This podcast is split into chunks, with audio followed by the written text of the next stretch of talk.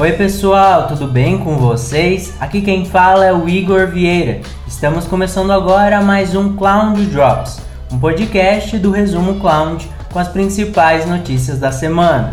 Diversos dados vindos da recente invasão generalizada a serviços públicos do governo brasileiro foram encontrados à vendas em fóruns da Dark Web.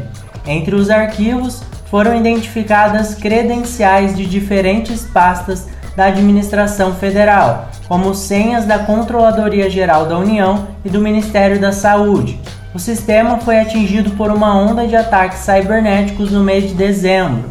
Reguladores chineses suspenderam uma parceria de compartilhamento de informações com a Alibaba Cloud.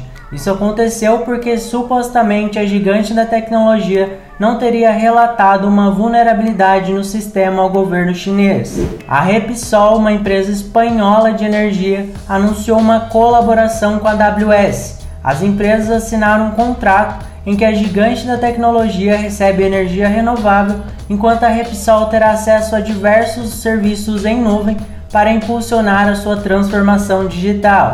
A companhia de energia Rising anunciou a migração de todas as suas aplicações para a nuvem da Microsoft. O projeto se estenderá por cinco anos e tem como objetivo dar mais agilidade às entregas e a adoção de novas tecnologias para o negócio. Uma pesquisa conduzida pela Mambo, provedora global de soluções bancárias na nuvem, e o Google Cloud, revelou que a inteligência artificial irá proporcionar experiências personalizadas e vai transformar todo o universo bancário nos próximos anos. De acordo com o estudo Bank of the Future, o sistema bancário onipresente será a próxima fronteira da revolução financeira digital. O exército australiano e a Microsoft estão colaborando em um programa que explora como as tecnologias digitais podem transformar a gestão e a estratégia da organização.